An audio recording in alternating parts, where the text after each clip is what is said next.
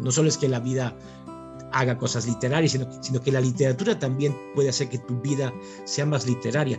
Que en la literatura la idea es que todo lo que esté ahí tenga sentido. Cuanto más entre eso en tu vida, mejor, porque es que tu vida está más llena de cosas con sentido, con significado. Hola y bienvenidos. Esto es AB Podcast, el podcast de la editorial Aurora Boreal, donde conectamos con nuestros autores favoritos para hablar sobre los libros que más nos gustan. Yo soy su anfitrión, Santiago Vesga, y el día de hoy conectamos con el escritor peruano, boliviano, español, Diego Valverde Villena. Diego es poeta, ensayista y traductor. Es magíster en literatura inglesa y licenciado en filología hispánica, filología inglesa y filología alemana. Diego cuenta con una larga carrera literaria durante la cual ha publicado traducciones de las cuales hablamos en esta conversación. Ha publicado también libros de ensayo y libros de poemas, entre los cuales se encuentra su poemario titulado Panteras, traducido al danés por la editorial Aurora Boreal. Ahora por favor demos la bienvenida a Diego Valverde Villena. Diego Valverde Villena, bienvenido al programa. Muchas gracias, un placer estar con, contigo Santiago en el podcast de Aurora Boreal. Bueno, Diego, en primer lugar, lo que más me interesa, o lo primero que quiero saber es cómo fue que tú te acercaste a la poesía por primera vez, cómo fue que llegó llegaron esos primeros acercamientos a la literatura eh, a tu vida? Pues Santiago, tengo un recuerdo muy, muy nítido. Hay un momento que muy, muy claro, que tengo grabadísimo en mi interior, y es el momento en que, que experimento lo sobrecogedor de la poesía. En que en casa siempre se hablaba de literatura, era muy, muy, muy normal, pero hay un momento que tengo muy grabado, y es en un almuerzo, yo debe tener unos siete años o algo así, en el que mi papá recita, sabía de memoria, Espergesia, el poema de César Vallejo. Y ese que, esa frase que volvía, yo nací un día que Dios estuvo enfermo. Estaba así impresionado y mi papá lo declamaba muy bien, porque en casa siempre había una naturalidad absoluta en, el contacto con el arte, era algo cotidiano el arte, era muy normal. Y a mí, aunque fuera más niño, pues tampoco son cosas que me, me, me, hablaban. Se hablaba, los tres hablábamos de las cosas, claro, el niño pues más, es más, más niño, que tiene menos años y menos experiencias y no tiene tantas cosas que contar de entrada. Pero yo escuchaba y me trataban de igual a igual, entonces me contaban cosas fascinantes. Y mi papá, por ejemplo, eh, no sabía muchos, muchos cuentos de niños, entonces una vez que se agotó los, los elementales, pues lo que él me hablaba era lo que él sabía. Y entonces, para mí es muy natural como niño saber, escuchar y aprender, claro, las historias del Cid, de Alejandro Magno o de la Elíada y la Odisea. Y mi mamá también, los dos, los dos se sabían muchos poemas. Tengo también muy, muy, muy grabado, mi mamá, era locutora de radio y televisión, tenía muy buena voz, los dos tenían muy buena voz. Y en aquella época estaba muy de moda Berta Singerman, una, actriz y, y rapsoda y argentina.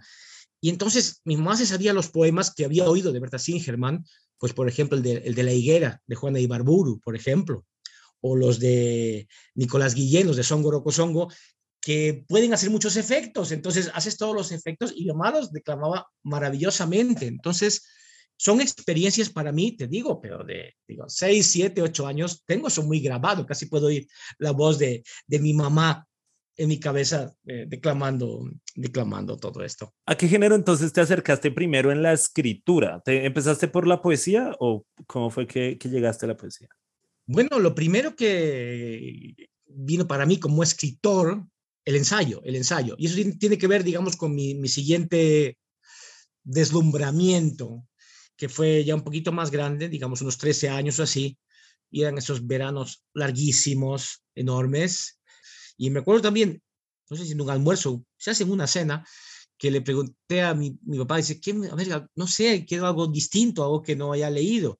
Y él me, el libro que me sugirió, el cuento en concreto que me sugirió fue el Aleph de Borges. Y entonces yo ahí, no sé si ese día, al al día siguiente fui a, a la librería y compré a la vez el Aleph y Ficciones, que eran unas ediciones chiquitas que conservo y los leí los dos a la vez y de ahí seguí con todo, con todo Borges, así.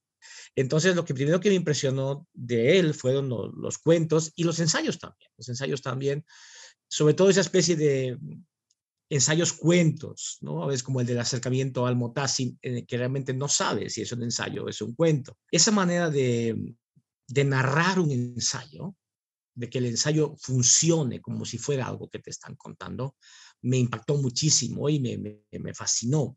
Eso fue lo primero. La, la, poesía vino bastante, bastante más tarde en cuanto a lo de escribir. ¿eh? Y, y, hubo también un día que yo, yo iba sacándome mis, para mis cosas, pues daba clases particulares de idiomas y ahí pues iba comprando a medida que yo cobraba. Y en una de esas encontré, eh, y fue la misma tarde, encontré y compré la misma tarde dos libros que también me, llamaron mucho, mucho la atención. Y uno es la antología del Minnesang, de los, de los trovadores alemanes eh, medievales, y otro era una biografía de Rambo. Y esos dos también me, me, me llamaron muchísimo la atención y me dejaron así completamente noqueado y me abrieron, digamos, en mi interior un, un interés especial, ya, ya más interno, digamos, por la poesía.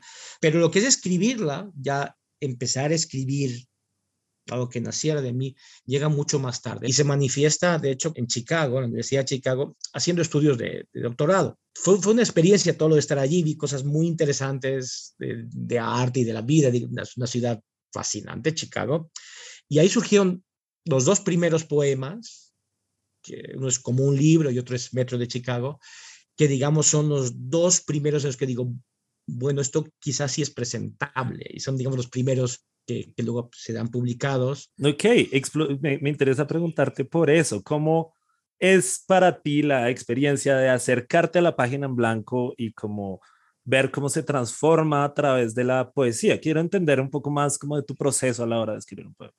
En la poesía, no, e, el enfrentamiento no es con la página en blanco, sino más bien con una mirada poética del mundo. Quiero decir, cuando yo voy caminando o haciendo lo que sea, aparte de llevar siempre mi cuadernito, por lo que podía surgir, eh, uno tiene que hacer una serie de cosas, ¿no? Pues tienes que comer, tienes que pasear por la calle y mirar que no te pise un carro, en fin, una serie de cosas. Pero aparte de todo, de la atención normal, de ver qué está pasando a tu alrededor, pues hay, digamos, un 5% de mi atención que está pendiente, pues como una red poética de ver algo que me, que me pueda llamar la, atención poéticamente. Y a veces hay algo que me llama mucho la atención. Puede ser algo que veo, algo que huelo, pasas por un restaurante y es algo que, que es muy extraño y a la vez interesante.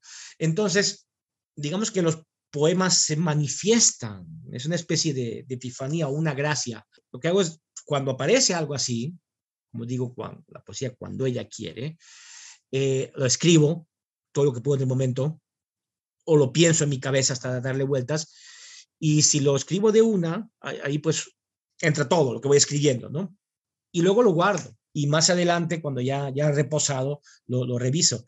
Y en general lo que hago siempre es quitar cosas, o sea, cuando tengo ahí, añado raramente alguna cosa, pero en general quito, porque cuando escribes viene como un aluvión, ¿no? Y a veces tienes una idea muy, muy, muy clara que, quieres que esté y la pones como un par de veces distintas en el poema, ¿no? Y lo dices, no, pero si ya está aquí, entonces ya no tengo que ponerla dos veces, ya está aquí o aquí cambio una cosa y ya, cabal. Entonces ese proceso, o sea, a veces como una llegada, por eso es más una mirada poética hacia el mundo y luego cuando ya reposa, ahí lo revisas y, como digo, sobre todo quitas. En mi caso, sobre todo es quitar. Y nos puedes entonces describir un poco una descripción general de de tu obra poética y de cómo se ha ido transformando esa mirada poética que nos describes a lo largo, pues a la vez que se transforman tus intereses y las fijaciones que tienes en, en tu poesía? Bueno, en general son siempre los mismos, porque los temas son muy, muy homogéneos. Lo que quizás pasa es que se, se afinan, se afinan, y digamos como crecen y vas como vas podando y ya queda, va quedando mejor la rama. Los temas son casi siempre los mismos, que son el, el del amor y la mujer, eh, el del destino, el del viaje y también el de la creación, el arte, la creación en todas sus formas. Y todos se van juntando, todos se van, muchas veces, o sea, no es que solo hables de esto o lo otro, sino que se juntan. Y lo que sí estoy viendo cada vez más, cada vez más, y desde luego también en, en por ejemplo, mis ensayos, que es algo que me llama mucho la atención cuando pasen otros autores, es el hecho de la imbricación grande entre vida y literatura. O sea, no como cosas distintas y paralelas, sino que paralelas sí, pero unidas. Entonces muchas veces hay unos trasvases, hay unos trasvases constantes en las dos direcciones. en las dos direcciones. O sea, no solo es que la vida haga cosas literarias, sino que, la literatura también puede hacer que tu vida sea más literaria.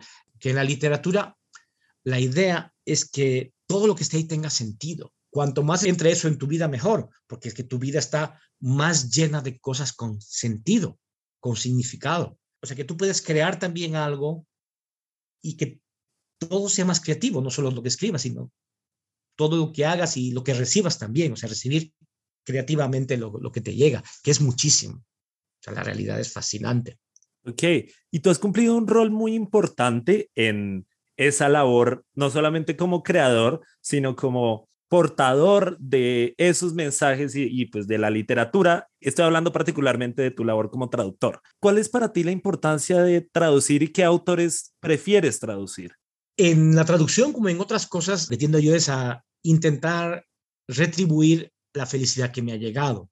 como, como lector, yo soy un lector muy feliz, he sido y soy, seré. Entonces, cuando escribo, pues intento también devolver un poco de eso. Es como decir, a ver, toda la felicidad, quién sabe, ojalá algo de lo que yo haga pueda hacer, hacer a alguien feliz como, como lo que otros han escrito me ha hecho feliz a mí. Y la traducción tiene algo muy particular, que es el hecho de poner en contacto, o sea, poder mostrar algo, compartir.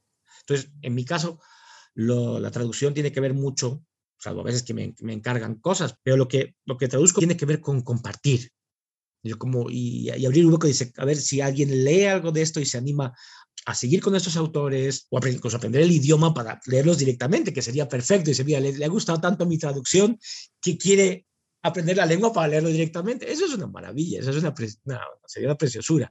Lo último que he publicado así en traducción fue en, Bolivia, un cuaderno de literatura de la Universidad Mayor de San Andrés, y ahí he recogido pues cinco poetas del ámbito alemán, o sea, no alemanes, pero que escribían en alemán. Y ahí, por ejemplo, están dos más famosos, digamos, general, como eh, Paul Celan o Gottfried Benn, pero también hay eh, otras tres poetas que, que, había oído un poco de ellas, pero las descubrí más en una estancia que estuve larga en Alemania, que son eh, Hilde Domin, Masha Kaleko y José Auslenda.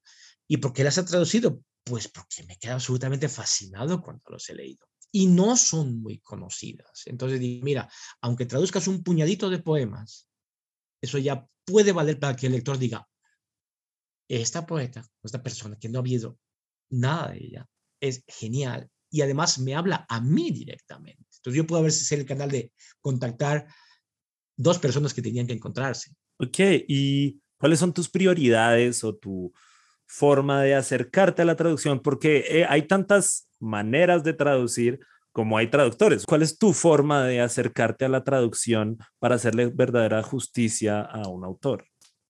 El tema con la traducción es un tema fascinante y, más en la poesía. Para algunos autores es, la poesía es lo, precisamente lo que no se puede traducir, para algunos poetas. Y para otros poetas es lo que sí se puede traducir. No siempre, no siempre, porque hay, hay conceptos que son intraducibles. Entonces, eso cuando no se puede, no se puede. Eso me pasó con mi traductor, Mohamed Bulata, al árabe, grandísimo traductor, hablaba español perfecto, estuvo en Colombia, por cierto, amaba Colombia, y él, me acuerdo, traduciendo un poema muy concreto mío, decía, es que no se puede traducir, porque estás jugando con dos sentidos de estas palabras, y, esta, y, el punto en común, la intersección en esos, en esos dos sentidos, castellano.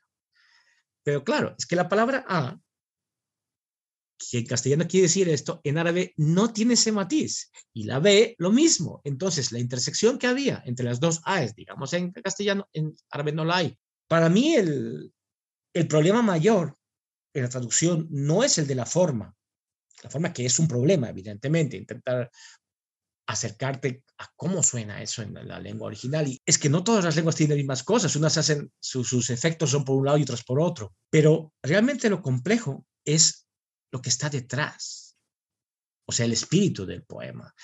Y eso a menudo está en la connotación. Y eso sí es algo bien, bien complicado. Porque en la poesía, decía Juan Ramón Jiménez que la prosa es lo dicho, retórica lo muy dicho y la poesía lo casi dicho. Nunca declaras todo tal cual en poesía, estás sugiriendo cosas. Dices, con lo menos tienes que decirlo más. Y eso es sugerir e incluso juntar significados. Si una palabra quiere decir una cosa y otra también. Y esa es parte de la poesía. Estás jugando con los dobles, triples significados de esa palabra en general o en ese contexto. Y las connotaciones son diferentes en las diversas lenguas. No son iguales. Entonces, eso es dificilísimo, dificilísimo de traducir. Pero supongo que ahí en, esa, en ese juego también puede ocurrir lo contrario, o sea, como puede ocurrir que un poema sea intraducible a otro idioma, puede que en otra lengua suene incluso mejor. ¿Cómo han sido tus experiencias a, pues a la hora de ser traducido o de traducir, digamos? Te cuento, a veces eso puede ocurrir y no solo de mi experiencia, sino de otras también. En particular, yo estoy, hay varias lenguas en las, las que he sido traducido y yo no puedo juzgar porque no sé esa lengua no, sé búlgaro, no sé serbo-croata, y no sé árabe y otras tantas. Pero de alguna que sí que sé, estoy fascinado con mi traducción al francés. La que me hizo mi traductor se llama Edouard Pons y es un francés hijo de españoles que además de tener eso, que es una muy buena entrada para poder traducir, tiene un oído estupendo, no solo para la lengua, sino para lo que está detrás. Es, es muy fino captando toda la idea. Y algún verso le he dicho, oye, esto suena más redondo y casi en francés que, en español. Me, me, encanta lo que has hecho. Estoy muy, muy agradecido porque eso es una lectura profunda y muy fina. Y he visto casos padecidos, también volviendo a, a tu tierra, eh, la traducción que hace Jorge Salamea de San John Perse. Es tan increíble que San John Perse le escribe y le dice, mire, su traducción es genial, me parece fabuloso y algunos versos me gustan más, eh, incluso en lo, en lo, suyo que en francés. Y hace poco estaba leyendo también que todos de mis intereses más recientes y que van creciendo, Cristina Campo, italiana, y William Carlos Williams. Ellos se cartean. Y William Carlos Williams, eh, no sé si sabía italiano, pero sabía español, porque es Carlos, porque su madre era puertorriqueña. Entonces supongo que a través de ahí podía captar el italiano. Y él le dice, sus traducciones son fabulosas. Y de hecho se hacen amigos por ello. Dice, dice, usted lee de una manera increíble mis poemas. Y es como, literalmente dice, le da la vuelta como un guante a mis poemas, o sea, realmente va al fondo. Entonces, es una experiencia que ocurre y desde luego es, es, es maravilloso, es un contacto autor-lector que es realmente una experiencia literaria y personal maravillosa. Quisiera que pasáramos entonces al otro género en el que escribes, al ensayo, al ensayo literario. Para ti, pregunta básica, porque el ensayo es un género como tan difícil de, de definir, precisamente antes nos hablabas del cuento, pues de los ensayos de Borges que son un poco cuentos, ¿no? Para ti, ¿qué define un ensayo literario? ¿Cuáles son sus características principales? Bueno, realmente el ensayo es, el, es uno de los, de los géneros más, más abiertos, tanto así que por eso es muy fácil que, que ande cruzándose con otros. Nuestro padre Michel de Montaigne, lo que dice es eso, estás ensayando, estás probando un acceso a algo. Y además la palabra SIE en ese momento, y todavía se usa en francés, tiene que ver con probar, y es como probar un vino, probar una comida. Entonces, es probar una idea, probaremos esto a ver qué tal sabe, qué tal funciona. Y es algo, por definición, absolutamente abierto, que nunca cierra un tema, sino más bien que lo abre. Pero más que decir lo que es, es decir, es una serie de nombres. Para mí el ensayo es Borges, es Paz, es Alfonso Reyes, eh, es Valéry Larbeau. Entonces, es más eso, o sea, cómo se encara el mundo. Ok, entiendo. ¿Y cómo es tu manera particular de acercarte al ensayo? Pues, ¿qué te motiva a escribir un ensayo? Pues lo que me motiva es lo que motiva casi todo lo que hago. Volviendo a Montaigne, él decía, no hago nada sin alegría. Entonces, el tema primero es hacer las cosas con alegría. Y en un ensayo a menudo, lo que pasa es que hay algo que me llama la atención en un autor y me hace feliz. Veo algo que realmente es asombroso, hay una, hay una maravilla un misterio. Y entonces digo, quiero compartir eso, porque a lo mejor nadie lo ha visto, no le ha llegado así, porque como digo, también auditores que nos llegan a cada uno en particular. Y entonces digo, quiero compartir esta felicidad que yo he sentido con este texto, con este autor. Ya para ir cerrando, quisiera preguntarte entonces, como que cerremos con un buen moño esta conversación, Quisiera que nos comentes, Diego, un poco sobre, desde tu perspectiva, cuáles son las líneas de cruce entre la poesía, el ensayo y la traducción. Bueno, yo te hablo en concreto para mí, ¿no? ¿Cómo van las, las cosas? Poesía y ensayo tienen un punto común fuerte, que es la, brevedad. Y ahí se acentúa más algunos rasgos, como es el de la precisión.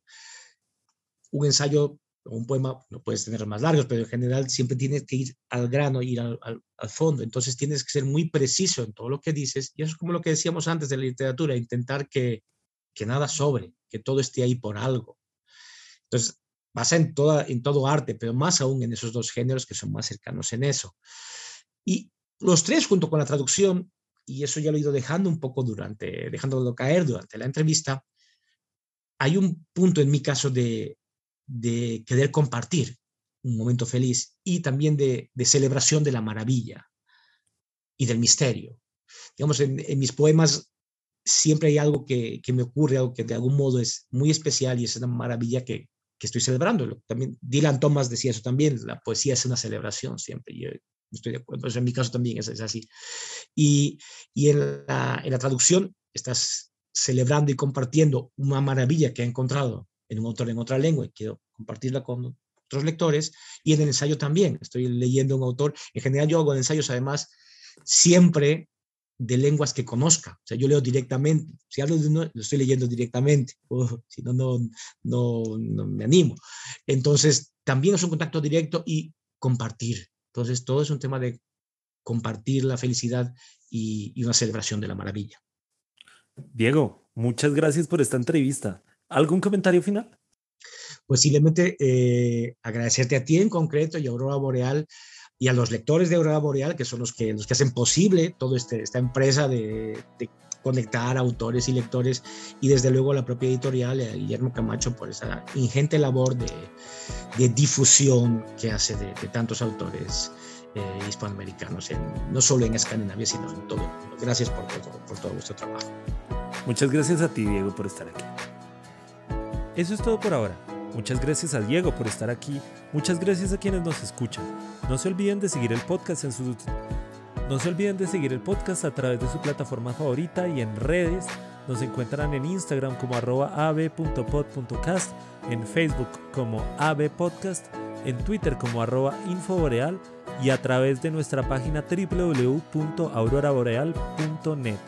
Por supuesto, les hablo Santiago Vesga y esto es AB Podcast para los amantes del español.